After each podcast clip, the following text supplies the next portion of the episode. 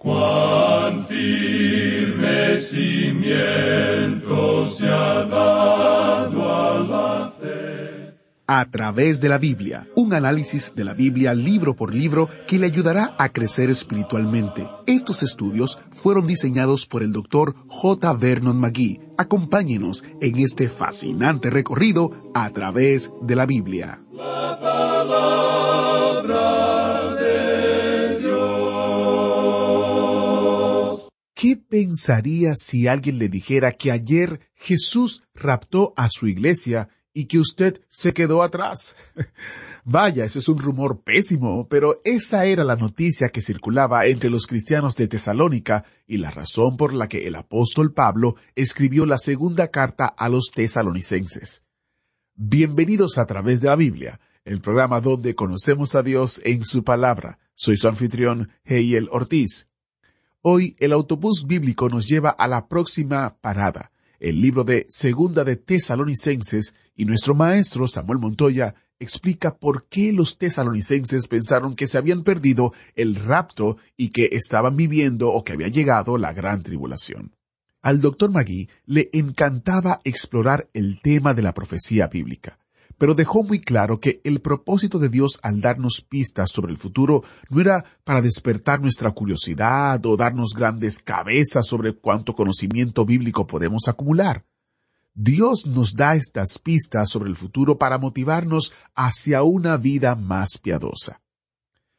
Ya usted tiene las notas y bosquejos de Segunda Tesalonicenses. Si no es así, contáctenos hoy mismo. Las notas y bosquejos que escribió el Dr. Magui para cada libro de la Biblia están disponibles como descargas gratuitas en a través de la Biblia.org barra notas. Cada librito contiene información básica pero importante, tal como quién es el autor, la fecha, los temas principales de cada libro que estudiamos. Realmente son de una ayuda tremenda para tener una comprensión integral de lo que estamos estudiando. La forma más rápida de conseguir las notas y bosquejos es visitando a través de la Biblia.org barra notas para descargarlas hoy mismo. Al mismo tiempo, usted puede suscribirse para recibirlas por correo electrónico junto con noticias del ministerio, artículos de interés, información acerca de los recursos destacados de cada mes y mucho más. El sitio otra vez es a través de la Biblia.org barra notas. Pablo, Silvano y Timoteo, a la iglesia de los tesalonicenses en Dios nuestro Padre y en el Señor Jesucristo gracia y paz a vosotros de Dios nuestro Padre y del Señor Jesucristo. Así escribió Pablo en el saludo de su segunda carta a la iglesia en Tesalónica. Iniciamos nuestro tiempo en oración. Padre Celestial, qué bueno que podemos estudiar tu palabra. Qué bueno que podemos abrirla y comprender lo que tu Espíritu Santo nos enseña a través del Maestro. Te pedimos que nuestra mente y corazón estén prestos y dispuestos para recibir la verdad bíblica, y que esta verdad bíblica no solamente habite en nosotros, sino que transforme nuestra mente y corazón de manera tal que vivamos para tu gloria. En el nombre de Jesús te lo pedimos. Amén. Y ahora iniciamos nuestro recorrido bíblico de hoy con las enseñanzas del Dr. Magui en la voz de nuestro maestro Samuel Montoya. En este día, amigo oyente, llegamos a la segunda epístola del apóstol San Pablo a los tesalonicenses. Y queremos decir aquí varias cosas a manera de introducción para esta maravillosa epístola que tenemos ante nosotros. La segunda epístola a los tesalonicenses fue escrita por el apóstol Pablo poco tiempo después de la primera epístola. No sabemos cuál es el lapso de tiempo entre las dos cartas. Algunos opinan que fueron nada más que unas pocas semanas. Otros dicen que fueron meses y aún algunos dicen que un par de años. Pero no interesa en realidad cuánto tiempo pasó entre las dos cartas, porque los creyentes de Tesalónica aún eran creyentes nuevos en el Señor, y la primera carta escrita por Pablo no respondió a todas las preguntas que ellos tenían. En realidad, me parece que esa carta despertó otras preguntas de parte de esos creyentes. Y Pablo aquí está intentando responder a todas ellas. En la iglesia de Tesalónica estaba circulando una carta o un informe fraudulento, el cual se decía provenir del apóstol Pablo, y esto había conturbado el ánimo de los creyentes de ese lugar. Este informe falso indicaba que el Señor Jesucristo ya había venido y que Él ya había llevado a su iglesia de este mundo y que el mundo de esos días estaba pasando por ese día grande y terrible de Jehová. Ahora esta gente estaba siendo perseguida como apreciamos en la epístola anterior. Ellos estaban sufriendo por amor al Evangelio y era muy fácil para ellos el creer que quizá ya habían entrado en el período de la gran tribulación y que los muertos no sólo habían perdido su oportunidad de participar en el arrebatamiento de la iglesia, sino que todos los creyentes habían perdido esa oportunidad y que ahora se encontraban en el período de la gran tribulación. Entonces, Pablo les escribe nuevamente con la intención de clarificar este asunto de que él no había escrito la otra epístola y que el día del Señor no tendría lugar hasta cuando ocurrieran ciertas cosas. En realidad, él menciona dos cosas que deben tener lugar y por tanto ellos podían pensar que no se encontraban en el período de la gran tribulación. Luego él muestra que la iglesia profesante, esa organización externa, se está dirigiendo a una apostasía completa. El Señor Jesucristo dejó eso bien claro. Él dijo, pero cuando venga el Hijo del Hombre, ¿hallará fe en la tierra? Por la forma en que se presenta esta pregunta aquí, vemos que la respuesta a esto es que Él no encontraría la fe en la tierra que en realidad la Iglesia, esa organización, se encontrará en una apostasía total. Y el libro de Apocalipsis, por supuesto, confirma que cuando la Iglesia es arrebatada, como vemos al comienzo del capítulo cuatro de Apocalipsis, que uno no tiene nada más que un cascarón vacío de una organización que aparenta tener santidad, pero que niega el poder de ella. Y esa es también la gran ramera que se menciona en el capítulo 17. Y ese es uno de los cuadros más terribles que uno puede encontrar en la palabra de Dios. Esta gente pues en Tesalónica creían que ellos ya habían entrado o estaban entrando al período de la gran tribulación. Bueno, en diferentes épocas en la historia de este mundo ha habido aquellos que han creído que ya habíamos entrado al período de la gran tribulación. Por ejemplo, durante la Segunda Guerra Mundial, durante los bombardeos contra Gran Bretaña, algunos de los ministros y predicadores que eran de tendencia conservadora en su fe llegaron a la conclusión de que habían entrado al período de la gran tribulación y que la iglesia estaba pasando a través de ese período. Uno de estos creyentes contaba en una ocasión, si ustedes hubieran estado en Gran Bretaña durante esos bombardeos, y noche tras noche se hubieran tenido que refugiar en un túnel o en un sótano con muchas otras personas, miembros de su iglesia, y donde cada noche una persona llegaba a tener un ataque de histeria, un colapso nervioso total, que hacía necesario que esa persona fuera llevada a otra zona del país, y pasar noche tras noche por cosas como esas, usted hubiera creído que era el tiempo de la gran tribulación. Un pastor con quien este creyente estaba conversando le argumentó y le dijo, Si yo hubiera estado en Gran Bretaña durante esos ataques aéreos, estoy convencido de que yo, siendo tan humano como usted, hubiera dicho lo mismo. Nos encontramos ahora en el período de la gran tribulación, pero si hubiera tenido la oportunidad de salir de esos lugares de refugio cuando llegaron las fuerzas libertadoras y se comenzó el ataque contra Alemania, me imagino que esa gente allá también pensaba que se encontraba en el período de la gran tribulación. Pero luego de haber sido liberado, me encontraba disfrutando de una suculenta comida en algún restaurante con mis amigos, yo creo que me hubiera pellizcado y me hubiera preguntado ¿Es esto en realidad el período de la gran tribulación? Porque si es así, entonces tengamos más tribulación, porque eso significaría más comidas suculentas. Ahora el creyente que estaba conversando miró a este pastor y le dijo que él estaba volviéndose ridículo. Pero el pastor le respondió que él no pensaba que se estaba volviendo ridículo, sino más bien que este creyente era quien se estaba volviendo ridículo. Ahora no creemos, amigo oyente, que la Iglesia vaya a pasar por el período de la gran tribulación, y opinamos que esta epístola nos va a aclarar completamente que la Iglesia no pasará a través del período de la gran tribulación. Probablemente veamos esto en nuestro próximo estudio, pero ese será el tema de esta carta aquí. Usted ha podido apreciar, amigo oyente, que la primera epístola enfatizaba el regreso de Cristo por su Iglesia, que a eso nosotros llamamos el rapto. Ahora esta epístola enfatiza el regreso de Cristo a la tierra y el establecimiento de su reino aquí sobre la tierra.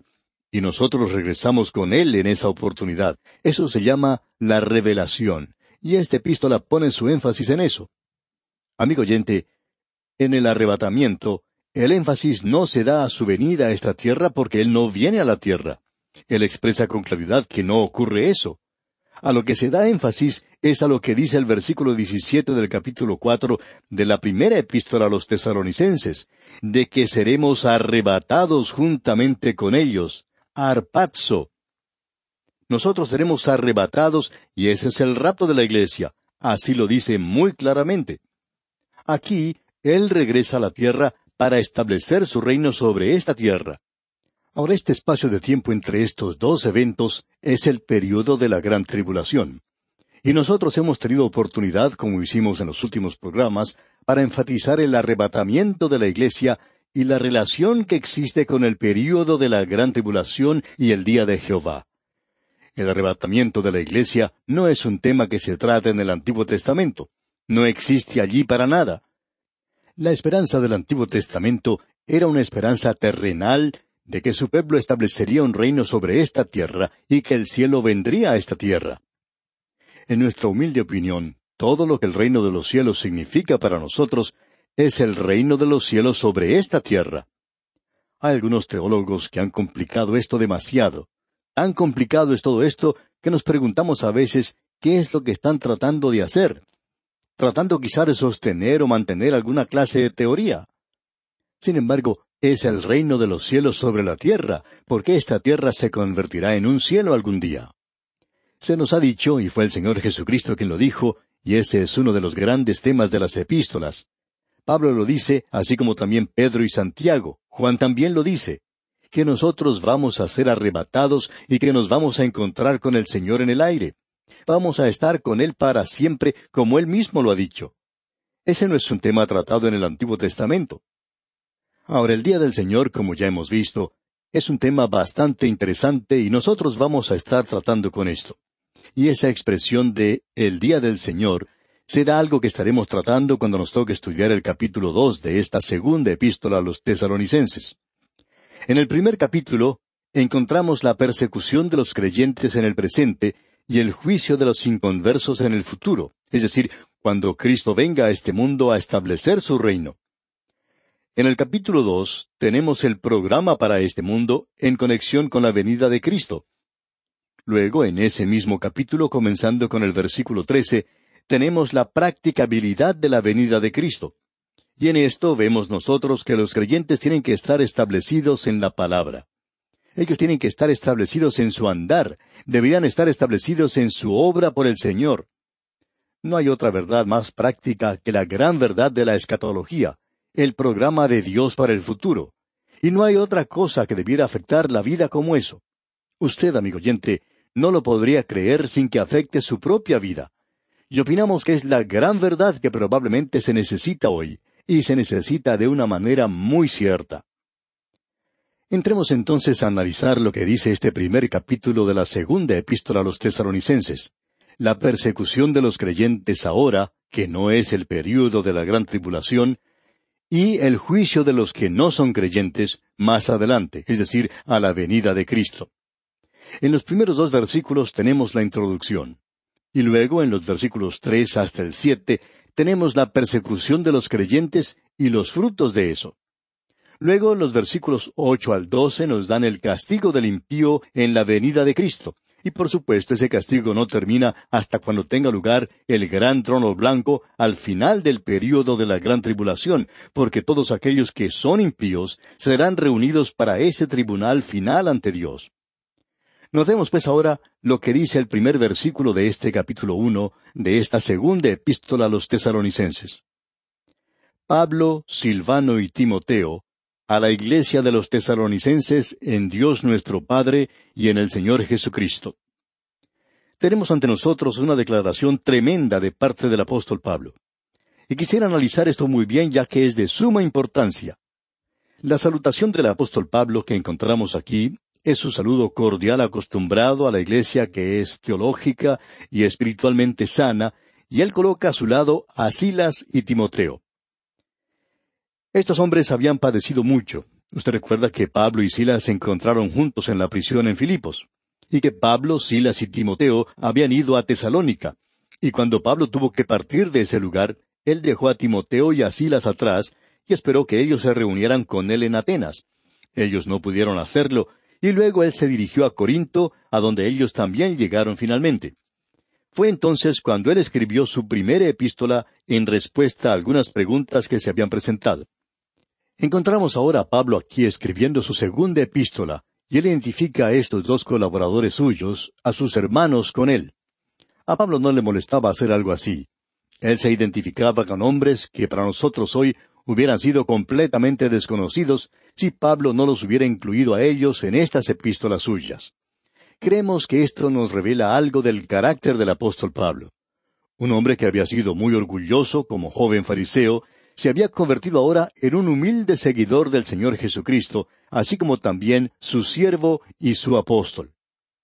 Esta carta está dirigida a la iglesia de los tesalonicenses.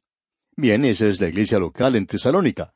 Pablo creía en la iglesia local, y esta iglesia que se encontraba en Tesalónica es en Dios nuestro Padre y en el Señor Jesucristo. Y nos imaginamos que Él no dijo en el Espíritu Santo, porque el Espíritu Santo estaba en la iglesia de Tesalónica morando en los creyentes, y eso era con el propósito de que ellos manifestaran la vida de Cristo en ese lugar para andar dignos de la alta vocación del llamado de Dios. Pero su posición es que ellos estaban en Dios nuestro Padre y en el Señor Jesucristo. Y eso quiere decir, amigo oyente, que Pablo enseñó en cuanto a la deidad, a la divinidad de Jesucristo. No hay ninguna duda en su mente en cuanto a quién era el Señor Jesucristo. Él es Dios. Ahora la iglesia está tanto en Dios el Padre como en el Señor Jesucristo. Usted recuerda que el Señor Jesucristo mismo lo expresó así, que sus ovejas le seguían a Él. Él las conocía, Él les había dado a ellas vida eterna, ellas no perecerían jamás. Él dijo, Nadie las arrebatará de mi mano. Mi Padre que me las dio es mayor que todos, y nadie las puede arrebatar de la mano de mi Padre. Y aquí tenemos las dos manos de la deidad, el Señor Jesucristo y Dios el Padre. Esa es la posición en que se encuentra la iglesia hoy, y eso era lo que ocurría en Tesalónica, pero estaba en Cristo Jesús. Lo importante aquí no es el nombre de su iglesia, amigo oyente, el nombre de su iglesia local. Lo importante es que usted y los demás creyentes estén en Cristo Jesús. Y entonces la iglesia local llega a ser muy importante si ellos están en el Señor Jesucristo. Y el Espíritu Santo, por tanto, mora en ellos. Y luego ellos pueden manifestar en su vecindario, en la comunidad y en la parte de la ciudad donde ellos viven y en el mundo la vida de Dios, amigo oyente. Eso es lo que Pablo está diciendo en realidad en esta introducción tan hermosa. Luego él menciona lo mismo, la misma introducción que él usa en la mayoría de sus epístolas. Aquí tenemos la misma fórmula en el versículo dos, donde dice, Gracia y paz a vosotros, de Dios nuestro Padre y del Señor Jesucristo. Aquí tenemos dos grandes palabras del Evangelio hoy. Primero viene la gracia. Si usted ha experimentado la gracia de Dios, amigo oyente, eso indica que usted ha sido salvo, porque es por gracia que somos salvos. Y si usted ha ido a Él como pecador perdido, llevando nada en realidad a Dios y recibiéndolo todo de Él, entonces usted ha experimentado la gracia de Dios. Él le ofrece salvación a usted. El don de Dios es vida eterna y usted no puede hacer nada para lograr un regalo, un don.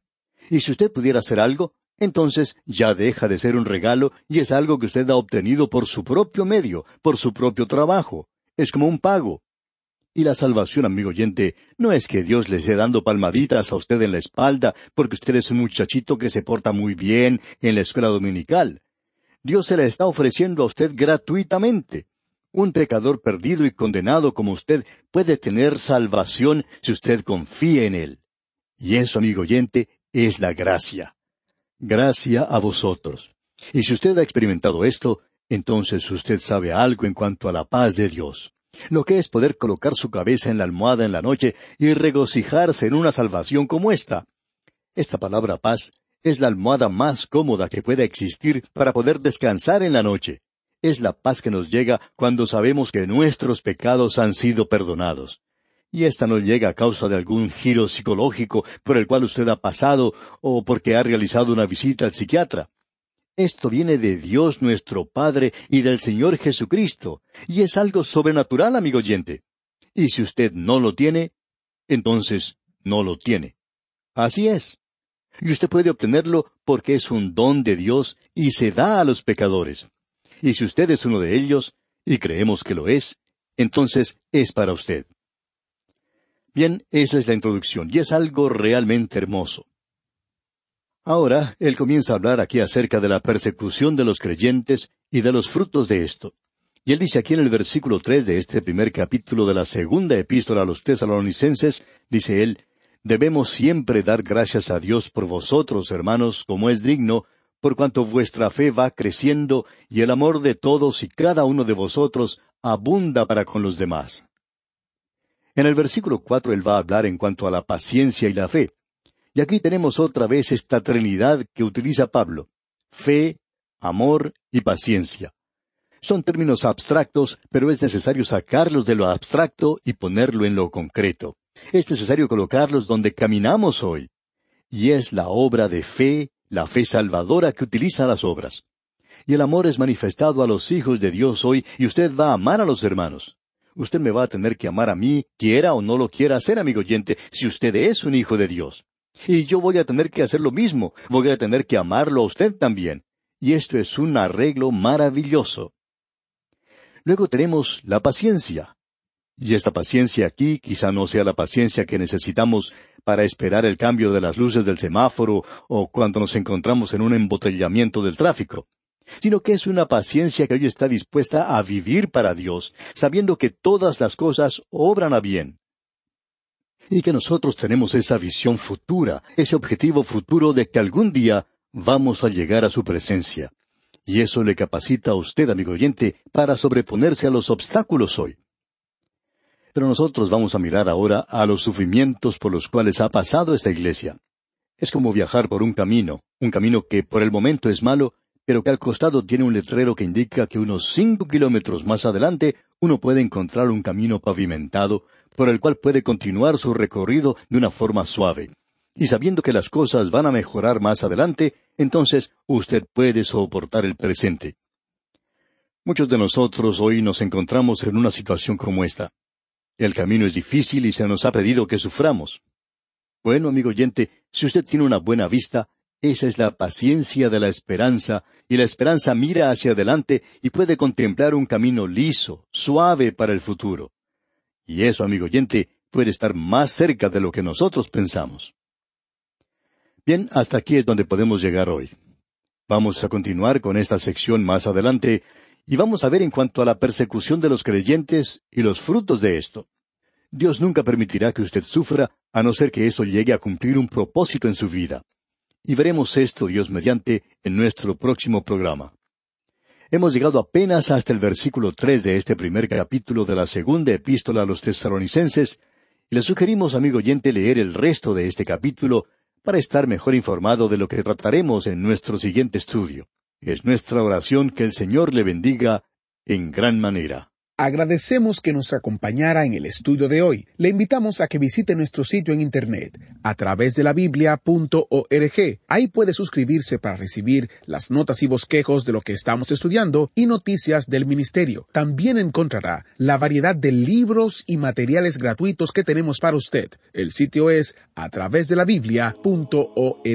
Todo lo que hacemos es posible gracias al Señor y a personas como usted que se unen a nosotros en la obra de llevar la palabra entera al mundo entero. A través de la Biblia es una producción de Radio Transmundial.